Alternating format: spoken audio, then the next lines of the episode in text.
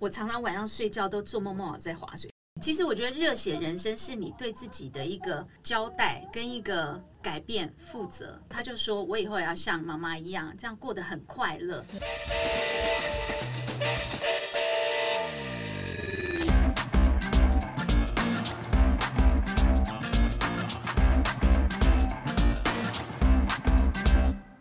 到这一集《运动人的 Pancake》，我是 Windy。Hello，我是豆一豆的匡玉。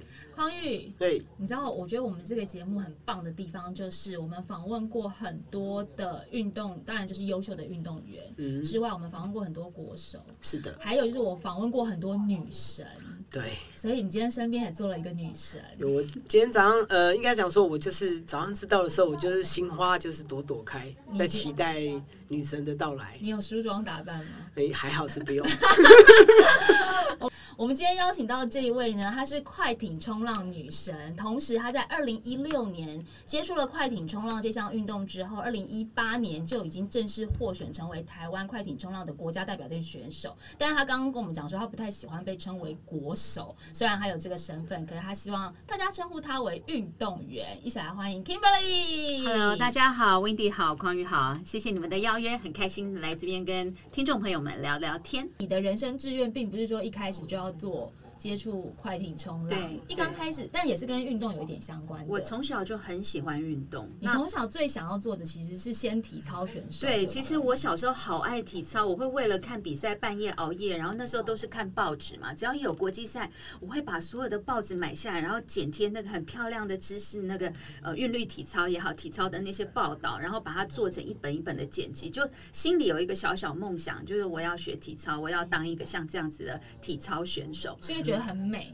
对，然后我就是很喜欢这样翻啊滚的，嗯，对，但是就是其实没有太多的机会。那那时候我念的学校也没有这样子的队伍，我变成是其实是我妈妈送我去体操馆，然后我周末在学。嗯，对，但是也因为其实就是很现实的考量，为了读书补习，到最后其实都放弃了，所以那那变成是一个空想，一个泡沫，就在我心里就没有了。嗯，我觉得很多台湾的选手，或者是我们不要讲运动界，嗯，就是很多小朋友的兴趣都会被在某一个阶段，尤其是国中跟高中这个阶段被扼杀掉。即便他小学或者是说更小的时候展现出了很高的天分，嗯其实这是一件很可惜的事情。我从小其实跑步哦，有时候体育课跑步。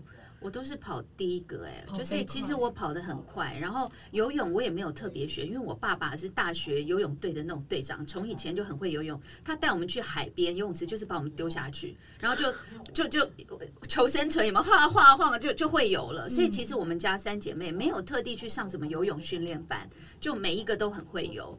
对，所以其实我觉得在我心里，我我是有那个运动天分跟细胞的。你不只有运动天分跟细胞啊，你就是欠栽培啊。对啊，我就是 欠栽培。对，所以为什么我到后来三十五岁开始学水上运动这件事，我非常的认真，认真到旁边的所有人、亲朋好友会觉得不可思议。嗯，对，太跳痛了，跟我的身份也好，跟我所做的事情、事业来讲，都是差别太大。他们会觉得我疯了，干嘛要？做这件事情，你知道吗？就又又回到原原本的大家所认定的那个框架。你都是妈妈了，你都两个小孩了，你都做事业了，你干嘛做这些辛苦事？然后学人家当什么运动选手啊？然后在水里面那样又脏又黑，然后大太阳，然后。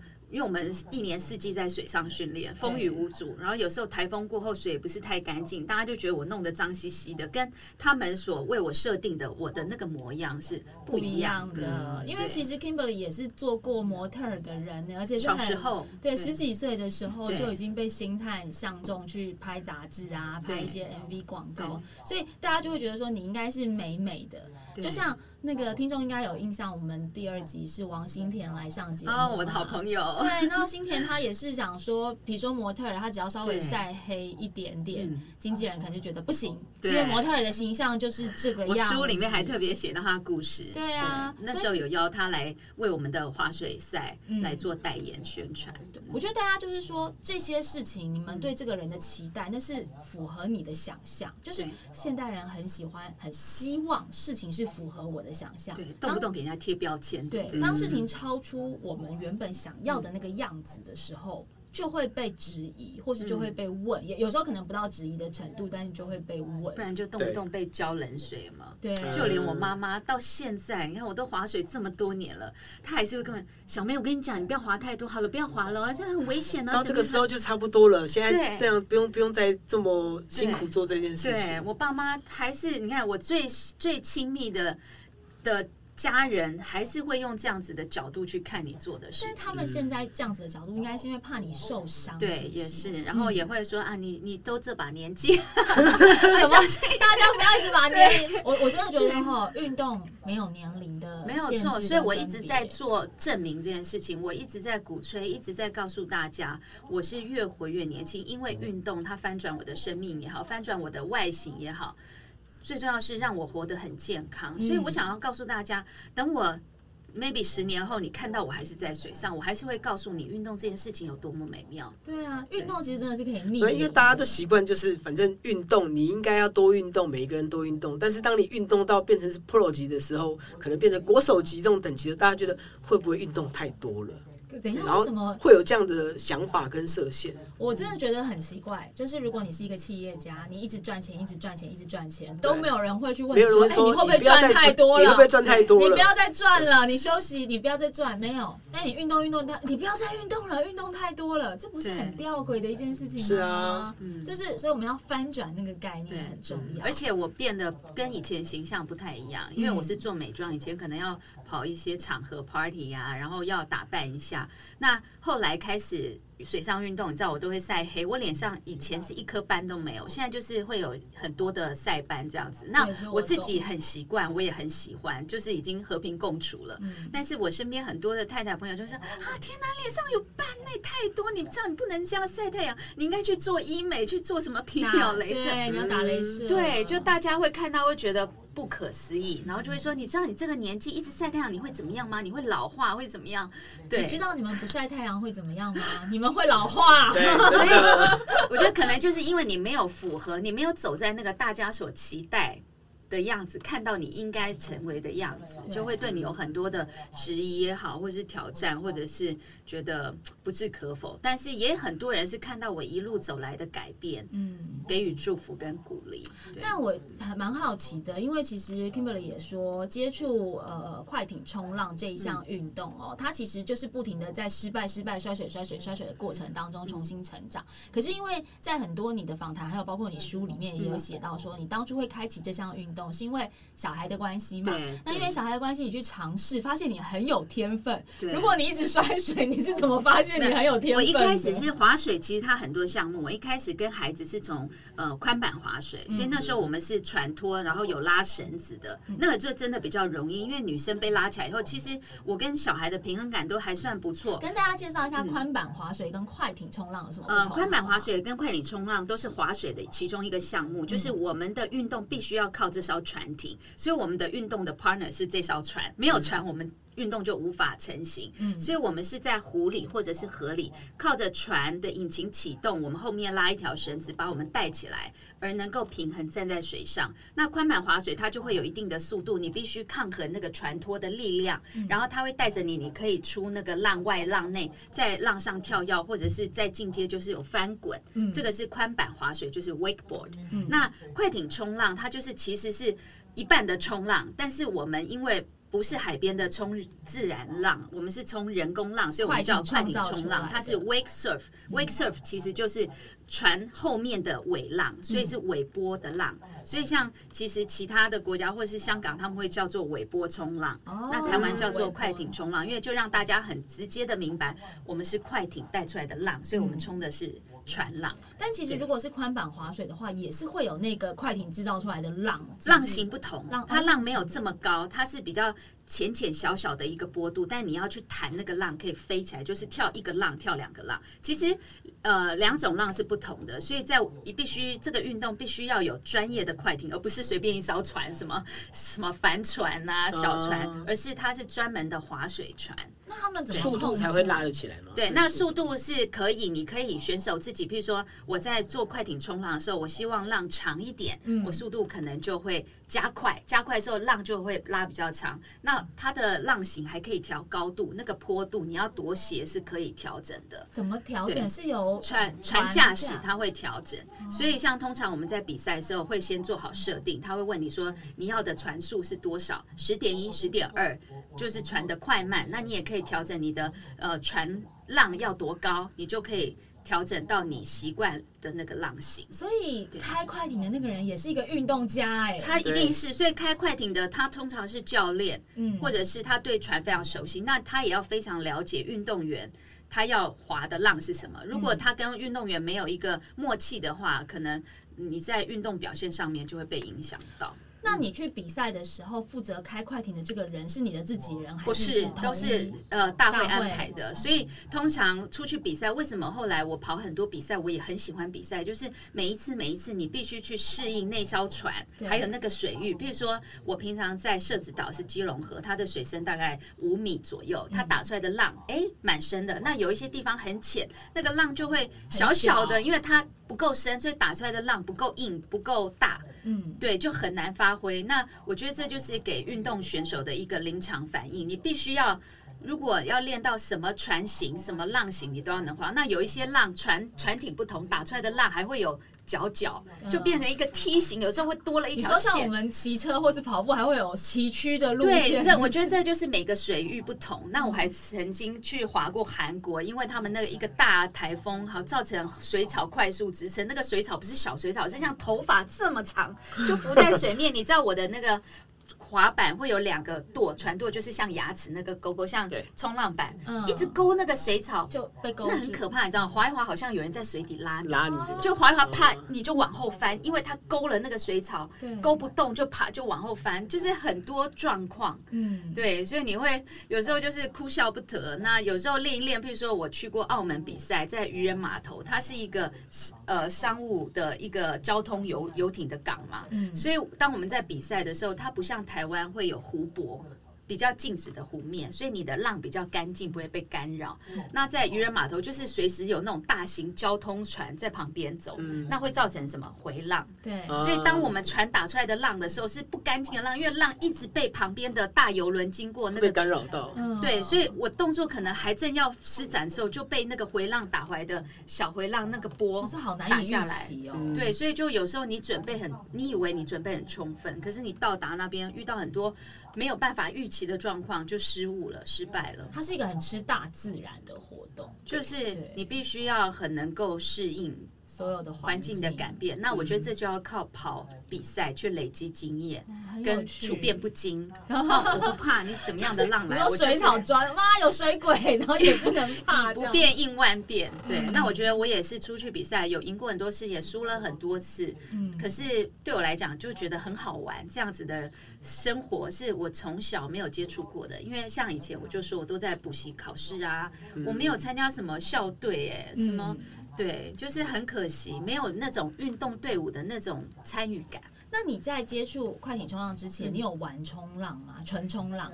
没有，我是到去年才玩冲浪，所以那已经会快艇冲浪了，再去冲浪就轻而易举。也没有哎、我以应该为项目不太一样吧？不一样都是在浪上。那我跟你说，有很多是冲浪的人会跑来尝试快艇冲浪，哎、他们的 style 很快就可以上手。对。那他们平常冲的是一直改变的浪型嘛，我反而会觉得，哎、船一冲的时候好快，一下就有浪了，就很爽，你知道吗？就站起来就有浪了。那他们哎、抓到的那个感觉，跟我们去适应海浪，像我第一次去芙蓉冲的时候，第一我不太懂得看浪，嗯。就嗯。教练要一起提我，你有没有看到远远那个小波开始？我看不说哪里？哪里？哪里？对，就是说，嗯，你是感应的吗？对他就是，我就一开始不懂得看，他说好，就现在开始划水，就开始手要划，嗯，对你就要开始追，好，之后他就会提醒我说好，现在站起来起秤，那我就一开始要仰赖教练给我提示，什么时候该滑，什么时候该冲，什么时候该站。嗯，到后来他就会教我开始要懂得看浪，但我觉得好辛苦，就是 每一次被冲好十秒钟就掉下来了。这跟我们在快艇冲浪的时候，如果我冲平衡我可以冲一分钟。像我女儿平衡感超好，她有时候三分钟还在水上都不掉，嗯船就一直跑。嗯，对，那你就那个不一样的感觉。所以，如果从冲浪一般冲浪来接触快艇冲浪是容易的，但是快艇冲浪去接触冲浪会比较难观察，是这样的意思吗？对，我觉得是。那还有 style 的不同，我哦发现玩海边冲浪的，他们很懂得用身体带，他们是身体带脚。嗯，那快艇冲浪一开始都是脚带身体，就是我们的脚会变得非常灵活，因为浪就在脚底下，随时在踩，所以我发现那个 style 是不同的。那我觉得各有优势，譬如说我我们快艇冲浪就很会玩水面的花花式动作，比如说跳抓板，然后三六零、七二零，我们很容易就达成。那呃，海边冲浪的，因为他们是比较带身体的那种 surfing style，嗯对，他们在一开始抓的力道可能就不太一样，他们会要适应一下，他们要做特技也会比较难一点点。就会因为会力量过大，因为海浪有时候是大的，对对，而且是不定型的嘛。那快艇冲浪浪是 fixed 的，而且是一直都是差不多一样的浪型，嗯对，所以有时候我发现他们的力道过猛会超过。对，比如说他们想要转一圈停不下来，会飞走，会会怎么样，就很好玩。可是我们很喜欢这样彼此交流，嗯，所以像台湾那个好像国际冲浪队，就常常会去我们的滑水学校去做不同的训练，他们也觉得其实是有帮助的。对，但是不管是哪一种，听起来都是一个很全身性的运动。是的因为匡玉也有玩过嘛，我有玩快艇尝试过了你是玩宽板滑水还是快艇冲浪？快艇冲浪那你有玩宽板滑水吗？没有，我我也是有两个都玩过，所以你玩的时候，你那时候玩应该已经运动一阵子了。已经呃那时候已经有运动基础了。那你觉得？我觉得掉到水的时候还蛮痛的。哦，就是你也是被板子打对。不预期的心理掉下水，一开始会会吓到。对，嗯，对，我觉得我那时候去尝试快艇冲浪的时候啊，就是被板子打到这件事情，我只是觉得太好笑了，怎么会一直被打到，就连三级这样子？但我真正累的地方，就是我感受到的地方，是你真的必须要用用全身的力对，量它。其实是水上有氧，对它比较你的核心也要一直收着，你的大腿也要一直收着，你的臀肌要一直收着，你的平衡还要抓你知道吗？万事互相效力。我就是因为当初其实我是二零一三年的秋天带孩子去微风运河滑宽板滑水，嗯然后那时候开始觉得很好玩，但是我发现滑完以后我三天不能动，我像钢铁人。原来我一直没有用到我的呃背部的肌肉群，然后我的大腿力也不够，所以发现哇，原来这是一件这么吃肌力的运动，然后好累哦。然后后来我就觉得不行，我要让我的腿再强壮一点，才能站这么久。有时候要好像有一点围蹲的姿势，对对不对？对，就想在半身蹲。对对，然后后来就觉得怎么大腿可以酸成这样，就很多地方就哦，原来我很少用到那一块肌肉。嗯那后来就去健身房开始操练，就觉得为了要把划水运动这件事情做好，嗯就从那二零一四的年初吧，一月开始进健身房，到现在没有停过。嗯，所以我觉得这也是相辅相成，彼此真。的完全是为了接触这，你完全是接触这项运动之后，又靠很多运动再去补强，对然后扩展了你整个运动的版图，这样对，所以后来就变成健身教练。嗯所以我觉得这都是一个环环相扣的，彼此互相帮助。如果今天我会跟很多的划水的新手来讲，跟他们说，如果你想要把划水这件事情做得好，你就一定要健身，去锻炼你的肌群，尤其是下盘。对对，那你要稳，不是说你站在那边稳，你的核心要不要锻炼？像你要不要在水上跳得很高？像我现在越跳，我会觉得自己变轻盈了，那是因为我懂得把力量带起来。那这其实不是只有吃腿力，其实是很多臀部的发力。你就知道哦，原来维系的改变是靠自己平常的锻炼所累积起来的能量。嗯，对，这都有很多的帮助。那我觉得这就是从这这六七年来。自己去摸摸索、去练习、去去训练自己，你对自己有要求，你就会看到自己有进步。不过我觉得这个跟个性也有关系对，就是有一些人可能摔一摔之后啊没兴趣了，我就对，摔一摔就算了，不玩了，不好玩了，就放弃对了。对啊，但是你是那种摔一摔，我反而就越要克服，然后我就还去做重训，然后我有些人酸了，就是身体酸了三天，就觉得啊，下次不要再揪我了。你们没有办法想象我有多爱这件事。我今天早上才在水上，我前一晚已经一直在想，我等一下到水上，我明天到水上，我好期待，好期待，好想赶快下水。然后我常常晚上睡觉都做梦梦我在划水，像我昨天也梦到我又在划水，我常常有所思夜有所梦啊、就是心里的那个热火热，你没有办法想象是我有多火热这件事情。嗯所以我有时候觉得我就是生来就是在水上的人，这不是一句台词，因为广告其实有用过这句台词。嗯可是我觉得这就是我的我的人的特质。原来我到现在才发现，就好像我到三十几岁忽然开朗，我应该是住在水边，我应该活在水里的。原来在水里是让我这么的向往、跟自在、跟全新的。快乐，嗯，对，即便那我今天早上上来了，哦，我今天在水上只有半小时，然后我上来了，我就上车以后，我说哦，就还一直在回味刚刚在水上，我好想再回去，我又期待礼拜六来，我又可以回水上，然后我又可以做些什么。你该不会一年三百六十五天全年无休？我们全年无休。其实你说天冷啊，像你刚刚讲有寒流来，对不对？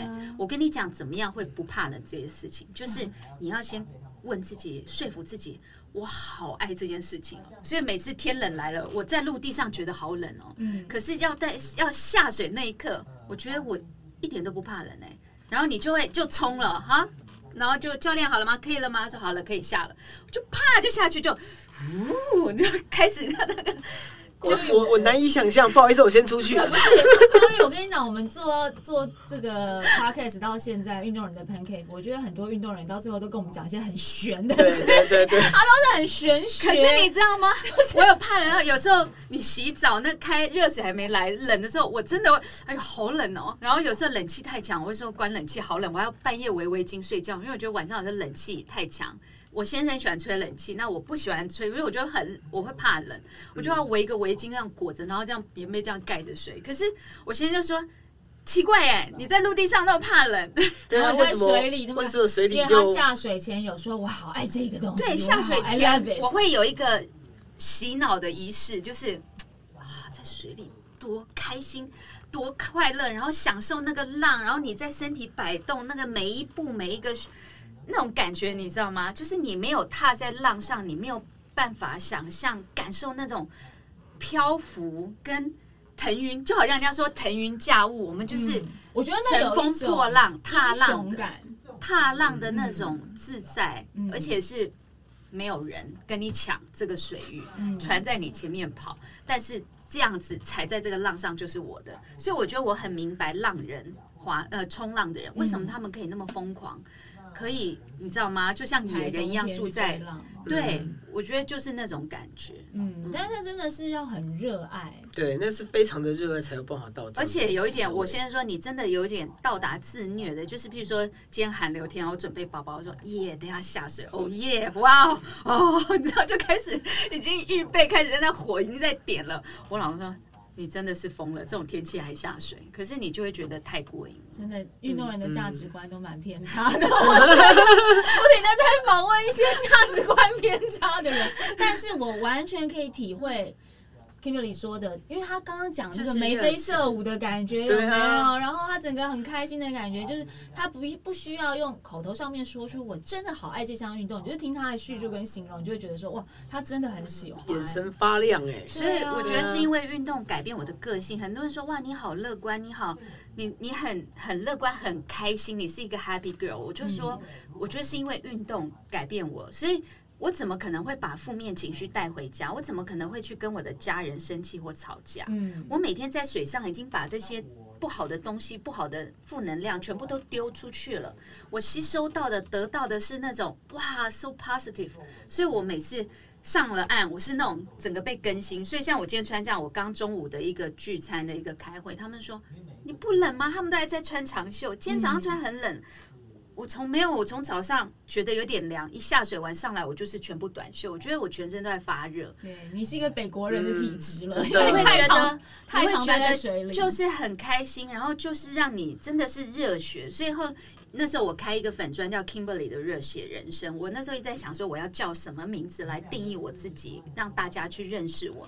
我觉得就是热血人生，就是运动这件事情，它重新燃烧我的生命，就是让我看到很多是。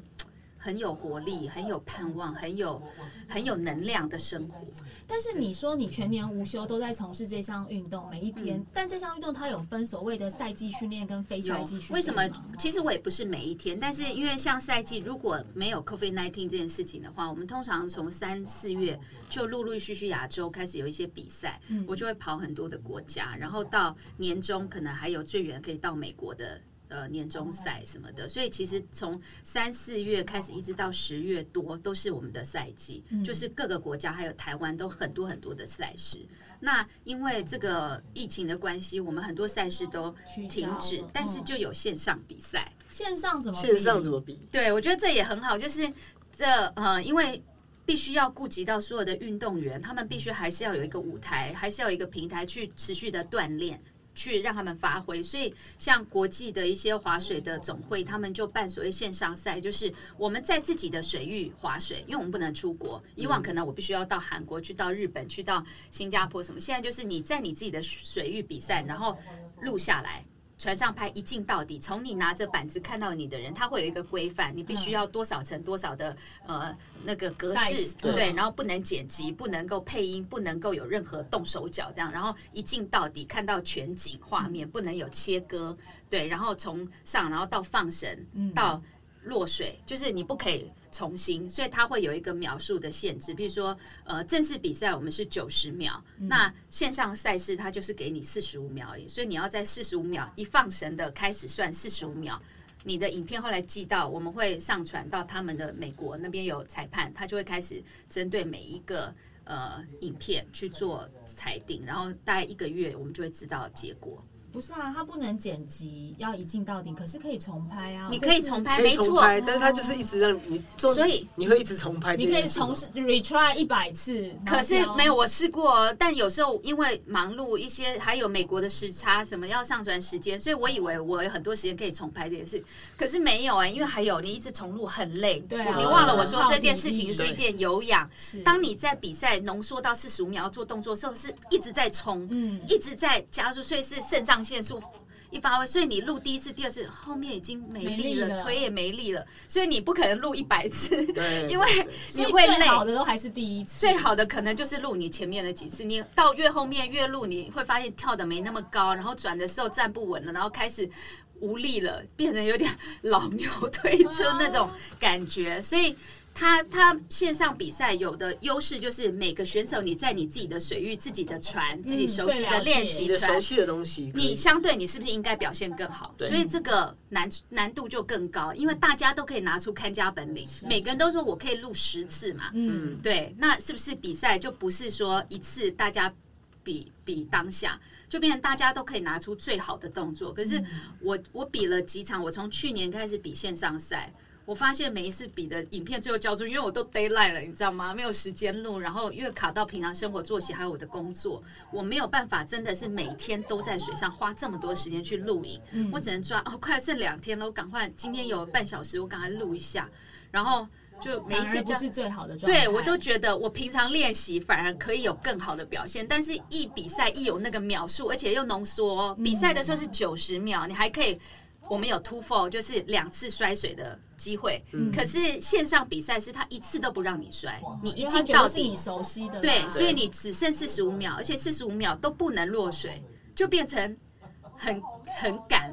我觉得这又是一种心态的锻炼。一有摄影机的时候，奇怪 就没有话说话了。对，后来就会觉得哦，没关系。所以我每次交出，我都觉得还好，好像还好。其实应该可以更好。那没关系，因为线上赛就。很多机会。不过，Kimberly 刚刚也有讲到一个我非常关注的领域，就是说，你说，哎，要比赛了，要拍线上赛事，有时候会被耽误啊，因为你不是职业选手，你有自己的生活，你有自己的事业，然后你有两个小孩。对，我真的觉得光玉自己有了小孩之后，感受应该也很深刻。我觉得身为爸爸妈妈。要持续运动这件事情啊，它真的非常的困难。就是说，你在整个时间上的分配是一个非常大的学问。对，所以我是我是讲求效率的人，所以我把亲子生活融入我们的运动。所以在我们家，运动是一个凝聚我们全家的一个很重要的一个元素。譬如说，我的儿子现在很疯网球，他跟我先生就是最好的搭档。他们两父子每一次都在网球场上对打，社区的网球场，或者是。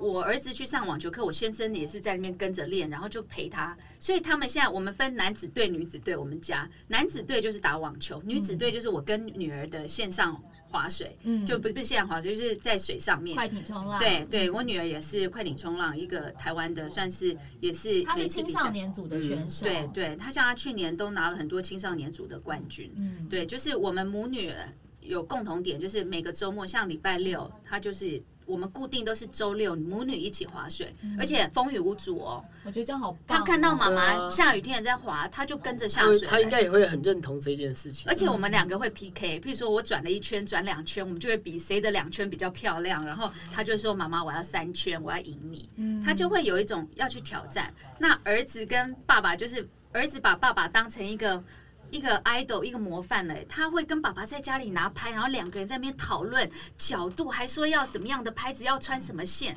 嗯我我儿子才今年才刚十岁而已。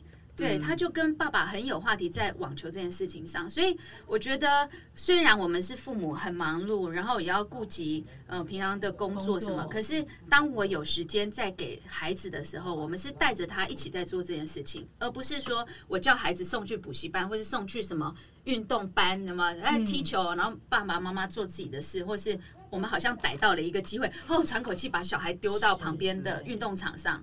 我们不是，我们就是陪着你做这件事情。我觉得这件事情好重要，我真的很想跟大家分享。嗯以前也有我一个很喜欢运动的女生朋友，她就说她带小孩子去游泳，嗯，那因为她也是玩铁人三项嘛，嗯所以她去游泳的时候，她小孩在游泳，她就是也下水去游泳。对呀、这样她真的说很棒。她看整场全游泳池，整场的妈妈只有她一个人下在水里面，所有其他的妈妈都在岸上划手机，这不是常态吗？是常态，因为大家啊。因为大家都会觉得说，就像 Kimberly 讲，哎，我逮到把你丢给教教练，然后这对个妈妈就去下午茶。对，妈妈，我总算小孩子有人顾了，我总算可以划看看手机，上上 FB。可是其实，我觉得当你转一个念头，就是说你去跟孩子陪着孩子做件对做事情同一件事情的时候，你所获得的那个养分，还有小孩子亲子得到的成长能量是对不太一样。所以像我，我不止陪女儿划水这件事情，因为当初我会划水，其实也是因为为了带小孩。那我们全家一起，我们甚至有一年台湾杯是全家四个人都下水耶。嗯，就一起比赛，那就变成好像大家眼中华人家族，对呀对划水人的家族。那我觉得就是全家一起爱这件事情，那你可以共襄盛举，彼此支持。嗯比如说小孩在比赛的时候，我们在上面加油；当爸爸妈妈下水，小孩是那种爸爸加油，妈妈加油，你你会有那种向心力。对对，那即便说体操，我女儿后来也去练体操，我还跟着她一起上课学侧空翻，我我觉得这一点很重要，就是像我很棒我女儿也是，就是我早年在一刚开始我在比铁人三项，然后我女儿还很小，一两岁，一岁多的时候，她就去赛场上帮我加油，在场边。后来她去年报了她自己嗯小铁人人，生我女儿第一场也报过小铁人，对，嗯，她就会就是。一开始你会担心说他会不会抗拒，可是因为他已经看过妈妈在比赛了，他就会说：“我说我帮你对报了一场小铁人。”他说：“跟妈妈一样吗？”他就会很开心。然后他就从那个比赛的前两个月一直不停的讲说：“我要什么时候要小铁人？妈妈什么时候要小铁人？”最后他拿到奖牌，因为我们家我有很多完赛奖牌，他还说：“妈妈，你不可以把我的奖牌放进你的抽屉，因为这是我的。”就是你会觉得运动这件事情，它其实对亲子关系不会是一个拖累，就不会是一个时间的分散，它反而是一个是彼此鼓励，。然后嗯你会变成好多的 quality time，而不是说我只能带着我女儿喝下午茶或者去 shopping 这件事情。我跟她有太多太多共同的回忆，是很热血。还有我们一起出国比赛，我们现在我我女儿就会说，有一次专访也请我女儿就是讲她的感想，她就说很想要可以赶快出国跟妈妈一起出去比赛，因为有一年就是呃我带她我们一起去参加韩国的那个是亚洲赛，嗯然后。就我们两个，然后就彼此相依，然后向队友鼓励，然后又又有打气加油，然后他还会跟我说啊，妈妈，你等一下比你你应该跟那日本人怎么样怎么样，他就会我们会讨论，就像朋友。所以后来人家说，你觉得你妈妈在朋友你在你眼中跟别人的妈妈有什么不一样？他就说妈妈比较像 friends，像朋友，然后很酷，然后他常常看到 IG 上面呃很酷的事情，妈妈都会去做或是去尝试。嗯，对我就觉得那种我在孩子心目中的那个形象，对。我自己觉得哇，有一点小小骄傲啦。嗯，其实很多妈妈都会觉得我要做对孩子好的事情，我要把他照顾好。但是我觉得运动人会有一个比较不一样的概念，就是我要当一个让孩子骄傲的妈妈。嗯，当孩子觉得妈妈让他很骄傲的时候，事实上你们亲子关系就会有一个比较紧密的部分。我也觉得，其实台湾很多妇女啊，也许太。也许就是太习惯于说去为了家人牺牲，牺牲对。可是你要想说，你的牺牲有时候不见得是呃让家人看到你的价值跟存在。那有时候人跟人的相处之所以可贵，包括家人在内，是因为彼此我们看到了彼此的价值。然后我因为你。而骄傲，所以我就会更爱你。而且很重要一个就是，其实我觉得妈妈在孩子心中，她可能不见得是所有的经济支柱来源，嗯，但她是一个精神的支柱，就是妈妈所展现出来的能量跟形式样式，你生活的样式会成为孩子将来想要去追求的，尤其是女儿，对，尤其是女儿，所以我女儿非常的开朗跟独立，嗯，而且她非常的勇敢。这个勇敢，我觉得多少是受我影响。就是我不会，我做什么事情，我是啊，OK，I can try。我不会说啊，我不行啊，我会怕。我从来没有让女儿看到我是这种畏缩、退缩的，而是我来试试看，我尝试看看。就像健身教练一样，我真是从零到后来成为一个专业教练。我现在课表排满满，他会觉得妈妈你真的很不简单，怎么可能？说做就做，嗯，所以这会让他有一种就是也想要冒险，他也想要将来像我一样，他就说我以后也要像妈妈一样，这样过得很快乐。对，他现在已经不是那种当阿信的年代了，对对，而是个榜样。我要让女儿看到，身为一个女人，身为你家以后的家庭，你是一个妇女，你怎么样可以活出你自己的精彩？嗯，而这个是影响你的下一代。那女儿也希望将来可以像我一样好快乐、好充实。当然，人生有每个不同的阶段。譬如说，我女儿看到我当刚生她的时候，她说：“妈妈，你从很丑变成很漂亮。”我从刚生完她很肿，对，妈妈生你之前也很漂亮。小孩讲话很直接，因为我生她，我胖了十七八公斤。她看到我，她我以前照片，她说：“妈妈，你以前。”很 丑丑的、老老的，然后后来就突然变漂亮，因为开始我就比如说从生完产后胖了，然后开始减肥，还有本来戴眼镜，我是四眼田鸡，然后我因为滑水这件事情，我去做了镭射，他就觉得我突然变了一个人，然后开始对妈妈有认知，去看哦，妈妈是漂亮，是好酷的，然后他还说妈妈有马甲线，我也要，所以等一下我结束你们这个。专访以后，我要去健身房，我要带我女儿运动。那你妈妈开始跟你一起运动了吗？因为你呃去，我妈妈有教练是因为她，但是因为我妈妈已经七十岁了，所以她其实要起步，她真的只能慢慢来，她不能够太快太 push，因为她的人生其实已经走这么久，她定型了，所以很多的改变对她来讲是。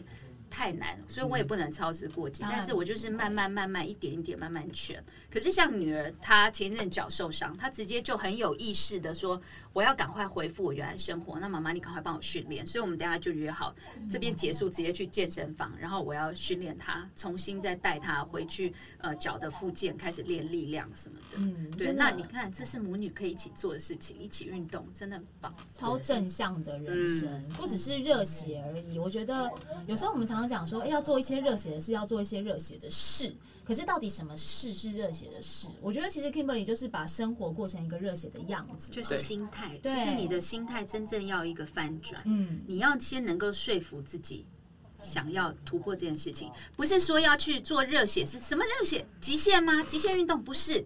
其实，我觉得热血人生是你对自己的一个交代，跟一个改变负责。就是我不要在自己瘫软在那里，每天想一件事情空想，不去追求。